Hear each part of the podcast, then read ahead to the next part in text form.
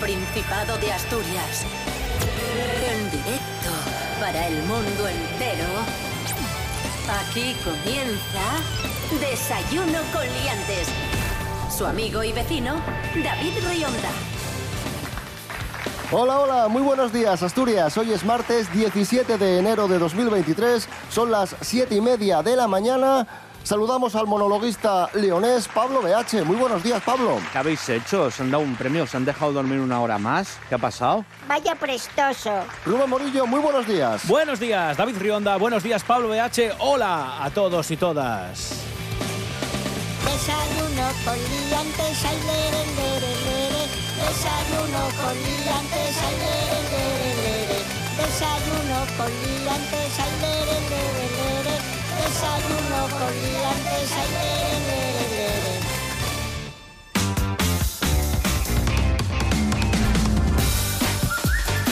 Vamos con el pronóstico del tiempo para hoy en Asturias. Eh, Rubén Morillo, ¿qué nos espera? Me, me temo que frío, me temo que lluvia, me, me temo que de todo. Sí, de hecho estamos en alerta por fuertes nevadas, por fuertes lluvias y por fuerte viento. No hay más alertas, eh, son todas las que hay y estamos en alertas de nivel amarillo y de nivel naranja, porque vamos a tener un día bastante complicado, parecido al de ayer, que ya sabéis que tuvimos muchísima lluvia y viento. Hoy se suma a eso el frío, que vamos a tener temperaturas bajo cero, de menos 2 grados, las mínimas, las máximas no van a pasar de los 12 grados, y esto significa que en eh, lugares por encima de los 300, 500 metros, la lluvia se puede convertir en nieve. Y más peligrosa que la nieve, ya sabéis, son siempre las heladas. Así que muchísima precaución si tenéis que coger el coche. ¿Y los osos polares? También, también, también.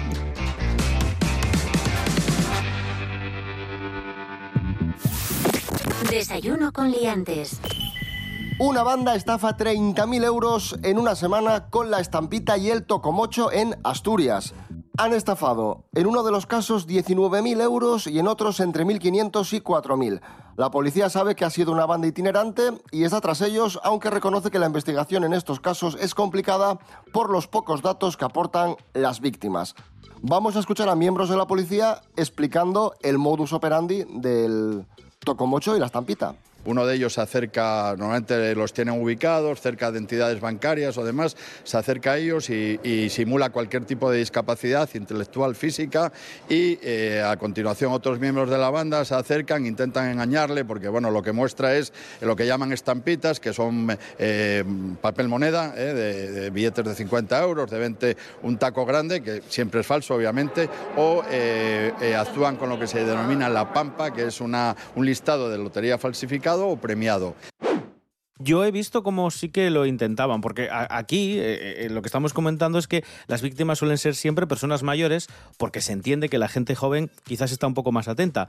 Pero ojo, porque yo sé a más de uno que es joven y le han robado la cartera y el teléfono móvil, pues cuando va a una gran ciudad, que es verdad que, bueno, pues tienen probablemente más, eh, son más numerosos los, los cacos, pero tú te ves súper listo, ¿no? Y tú crees que a ti jamás te va a pasar eso y que evidentemente a quien le roban el móvil es porque es un tonto y no se da cuenta o que va súper despistado.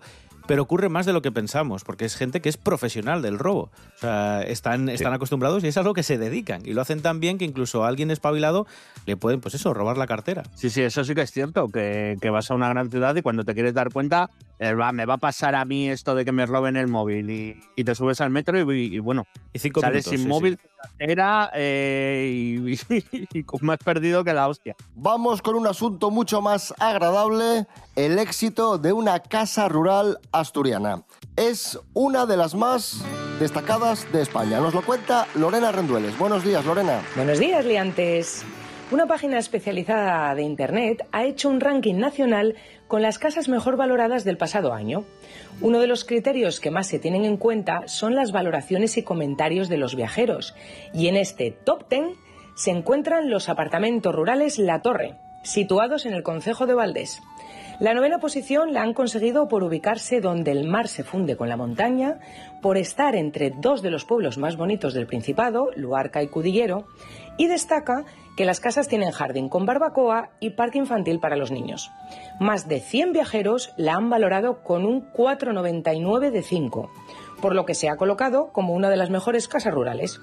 Si a esto le sumamos la espectacularidad de nuestros paisajes, la riqueza gastronómica que tenemos y una amplia variedad de oferta de actividades al aire libre, no es de extrañar que nuestra región batiera récords de visitantes el pasado año. Hasta la próxima, aliantes. Gracias, Lorena Rendueles. Esto es Desayuno Coliantes en RPA, la radio autonómica de Asturias. Hoy es martes 17 de enero de 2023. Continuamos. Desayuno con liantes.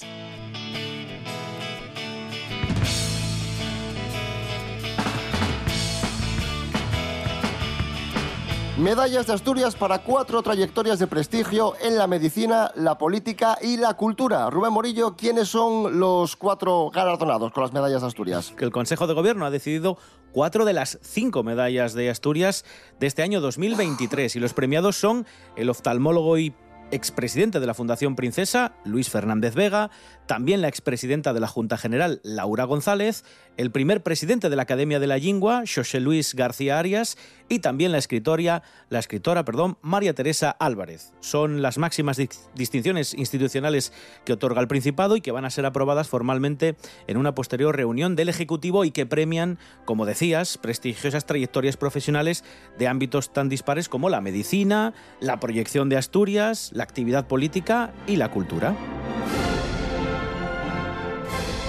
Y hablando de cultura, la nueva ley del cine reconoce como cine español las obras rodadas en asturiano. Hasta ahora, una película rodada en asturiano no estaba considerada como cine español. La nueva ley de cine y cultura audiovisual flexibiliza los criterios de nacionalidad de las obras cinematográficas y audiovisuales, otorgándose también a las realizadas en lenguas que, aún no siendo oficiales, estén reconocidas en los estatutos de autonomía. Desde la Academia del Cine Asturiano creen que Además, va a servir de palanca para dinamizar las zonas rurales. Vamos a escuchar al vocal de la Academia del Cine Asturiano, Pablo Quiroga. ¿Qué faemos con esto? Pues faemos que las producciones que se fagan aquí eh, todos los filmes, todas las series y cualquier otro documental, tipo documental, por ejemplo, pues se haga con más calidad, que tengamos más presupuesto para poder gastar aquí en Asturias, que es lo fundamental, que se aprovechen de ello no solo la gente que está trabajando en, la propio, en el propio film, en la propia película, sino toda la gente que está, que está alrededor de los diferentes sectores. Y continuamos hablando de cultura porque hoy se cumplen 21 años del fallecimiento del escritor Camilo José Cela, Premio Nobel de Literatura en 1989. Hay que decir que este señor ganó el Nobel de Literatura, es uno de los grandes de las letras españolas, pero la mayoría de la gente lo recuerda por otra cosa, por una entrevista que concedió en televisión en la que contó esto. Por ejemplo, la habilidad que tengo, que es la de absorción de litro y medio de agua de un solo golpe por vía anal, ¿Cómo? Sí, sí, sí. Si quieren, piden una palangana y lo demuestro. Bueno. Es decir, que coge una palangana sí. con un litro y medio de agua y ¿qué es lo que hace? Se sienta encima y la absorbe. Sí, sí, Esto lo hace muy poca gente. Ahí está, amigos, amigas, ganar el Nobel de Literatura y que te recuerden por esto. Maravilloso. Ponemos música a este martes 17 de enero de 2023. Vamos a escuchar a The Soulers y la canción Sexy Souler, por cierto, la vocalista de The Soulers, Esther Juste, nominada a Mejor Voz, Premios AMAS, Premios de la Música Asturiana 2023.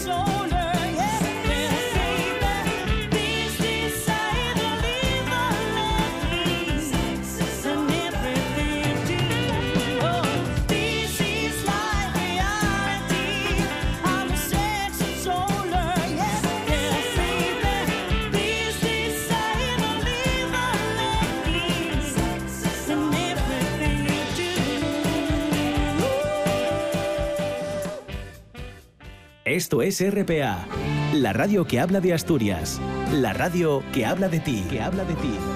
RPA, la radio del Principado de Asturias, la nuestra. RPA, RPA, radio del Principado de Asturias. En Oviedo, 105.4.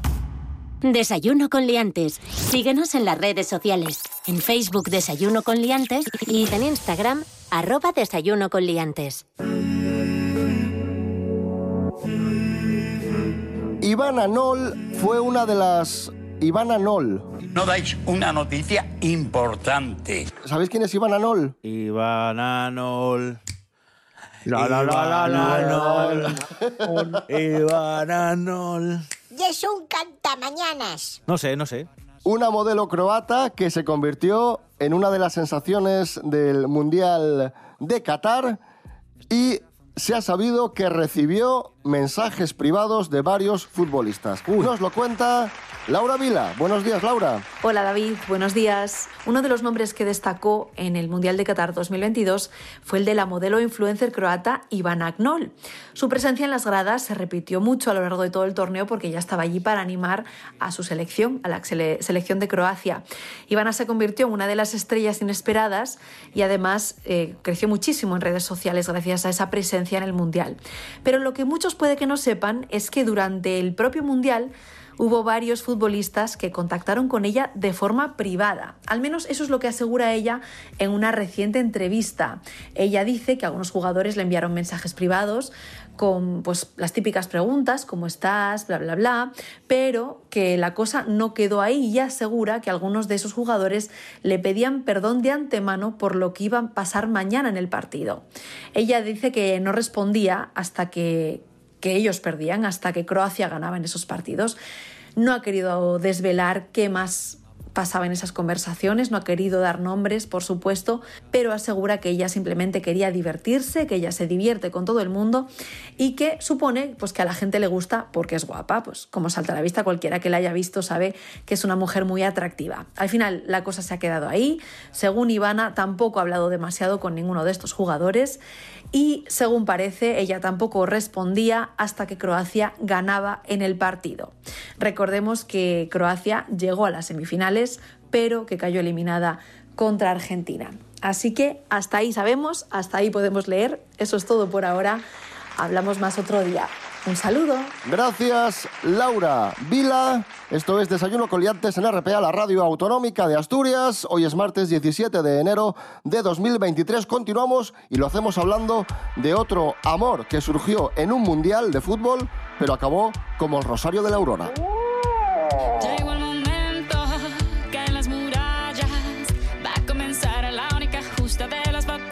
Pues sí, amigos, amigas, un día más hablamos de Shakira y Piqué, de la canción de Shakira.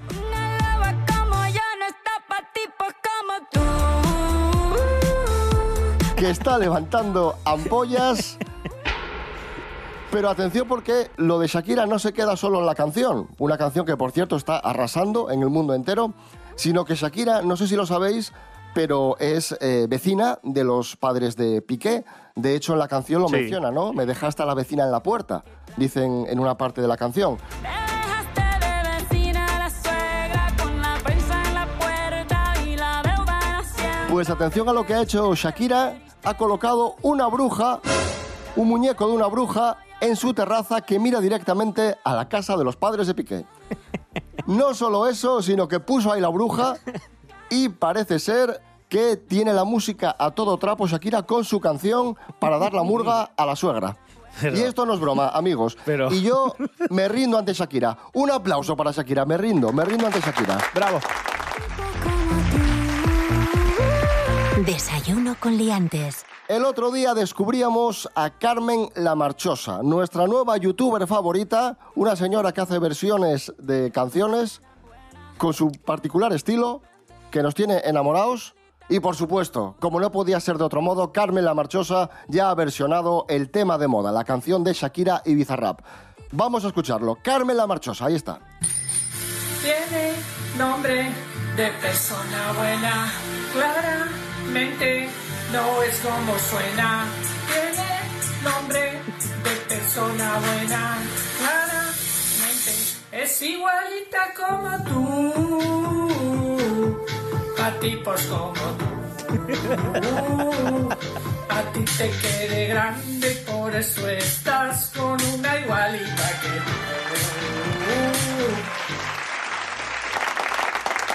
Bien, Carmen. Carmen La Marchosa, con mucha marcha. Me esperaba algo bastante peor, ¿eh? No, no, está muy bien, está muy bien. Eh, de hecho, O sea- han, han aparecido un montón de, de versiones. Yo he escuchado algunas del Rey, he escuchado algunas con, con- con, bueno, con cuestiones de, de la política con Pedro Sánchez. Y también tenemos una versión asturiana de este éxito de Shakira, eh, que habla de, bueno, pues de cuestiones de Asturias. Vamos a, vamos a escucharla. Cabrón, cachú de cabrón, si voy con los pies, tú vas con el sillón. Pedimos cachopo pa' los dos, cogiste lo del medio y pa' mí lo peor. Gochón, perdón, tasascu. Y es un poco tarascu. Una moza como yo no tapa mamarrachos. Una moza como yo no tapa patos como tú. Papatos como tú. Esto tú como masticar el agua. Papatos como tú. Oye, cualquiera diría que no es Shakira, ¿eh? Sí, sí, a mí me suena a alguien, pero no sé. No sabrías O sea, decir, ¿eh? Espero que. No, no, no. En el programa este de David Rionda no sabía quién, quién coño sería, pero. Tengo mis dudas, pero vamos. No, no voy a señalar a nadie con el dedo. No vaya a ser que se le caiga más el pelo todavía. Desayuno con liantes.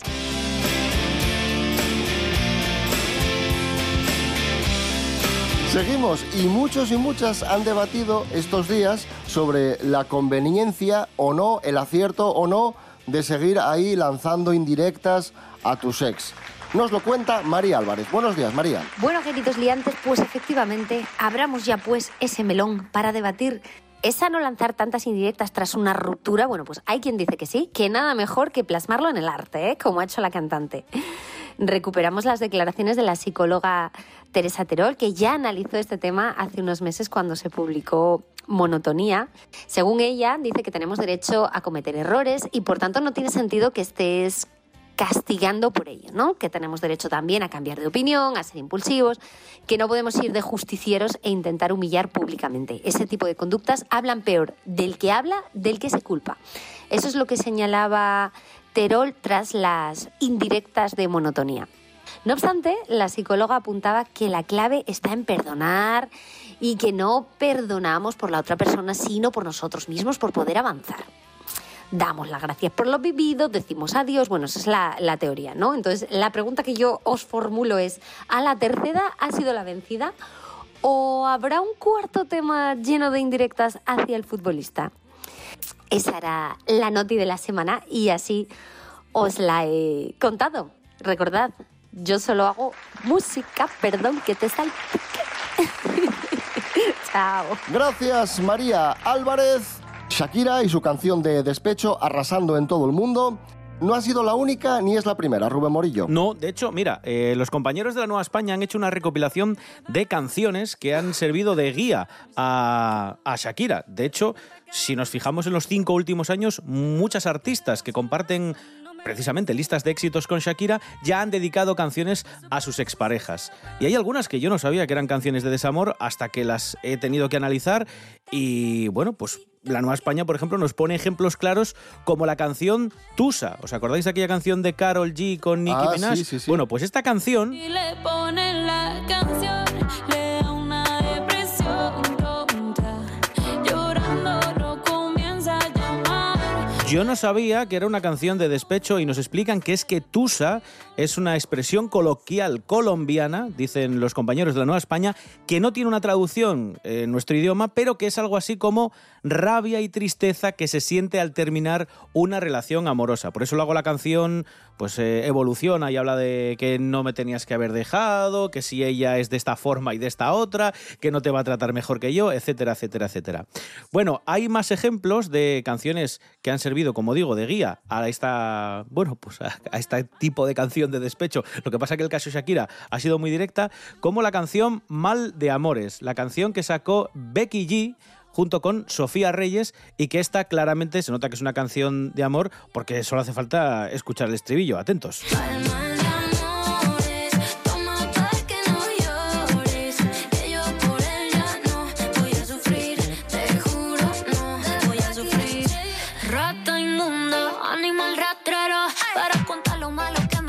Bueno, eh, además de lo que dice Mal de Amores, os dais cuenta que ha tenido también hay una frase rata inmunda, Bueno.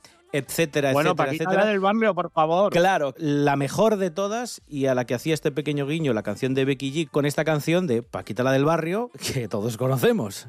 Rata inmunda, animal rastrero, escoria de la vida, adefesio mal hecho. Infrahumano, espectro del infierno, maldita sabandija, cuánto daño me has hecho. Una estrofa, ¿eh? Esa sabe más letra que Lepe, Lepijo y su hijo.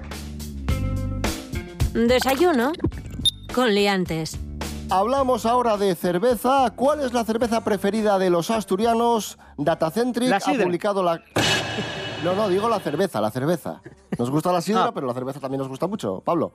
Datacentric acaba de publicar la cuarta edición de su informe Top Marcas de España 2022, un estudio con más de 25.000 encuestados en el que eh, se revela cuáles son las marcas favoritas de cerveza.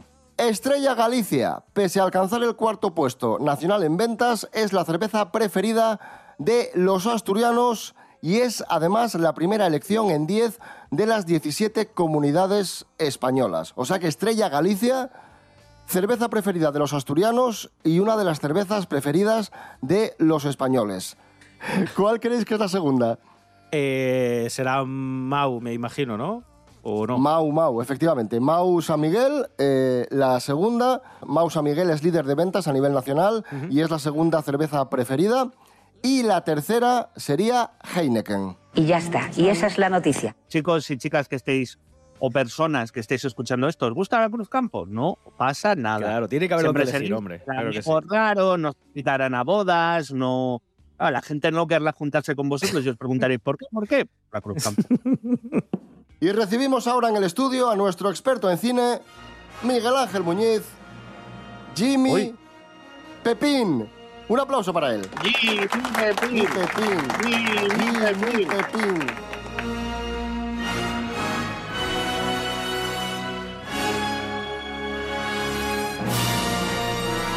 Estamos en Celuloide Maltratado, la sección de cine olvidado de Miguel Ángel Muñiz. Hoy viajamos al año 2001 para recordar la película Impostor. It's a genetic cyborg evolved from synthetic DNA. It breathes, sweats, bleeds. I'm a scientist. You know, you things are really something.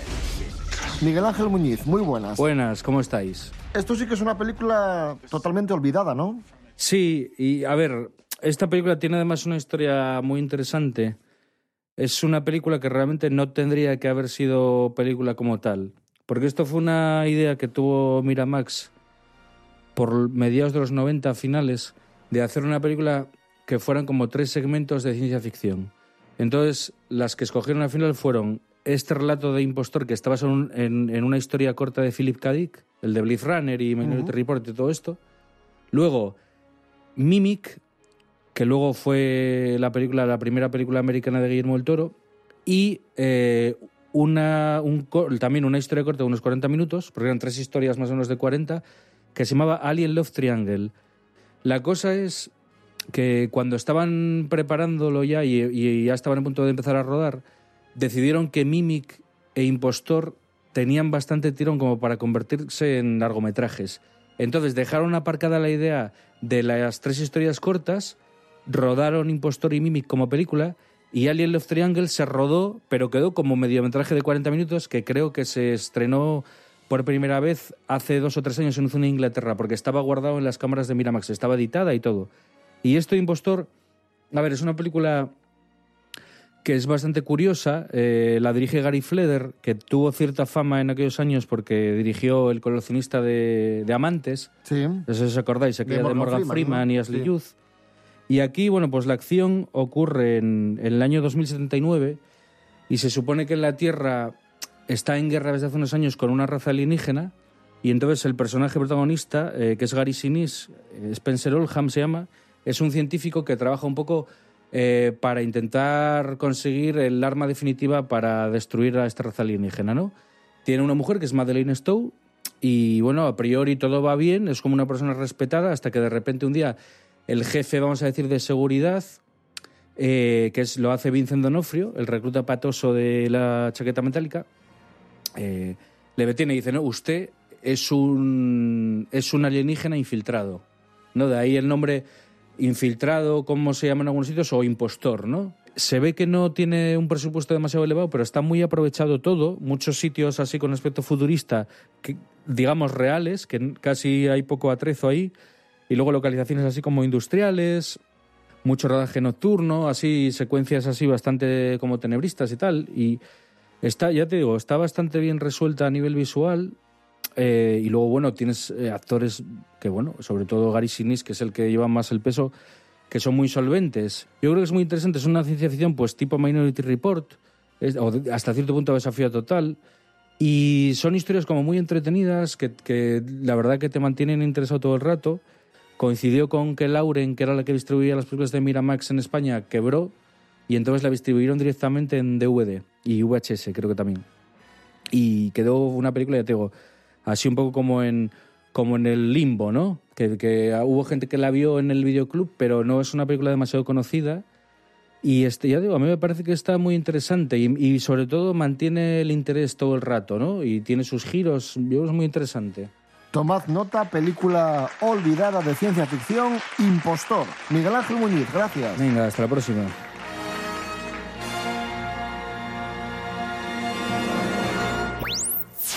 Desayuno con liantes. Nos vamos, amigos, amigas. Volvemos mañana a las siete y media de la mañana. Eh, se me hace raro, ¿eh? Sí. Tantos años diciendo seis y media, se me hace raro decir siete y media de la mañana. Eh, a esta hora nos podéis escuchar a partir de, de ya mismo, a partir de esta semana. Y si os perdisteis algún programa, no pasa nada, porque también podéis recuperarlos en la web de RTPA, www.rtpa.es, radio a la carta.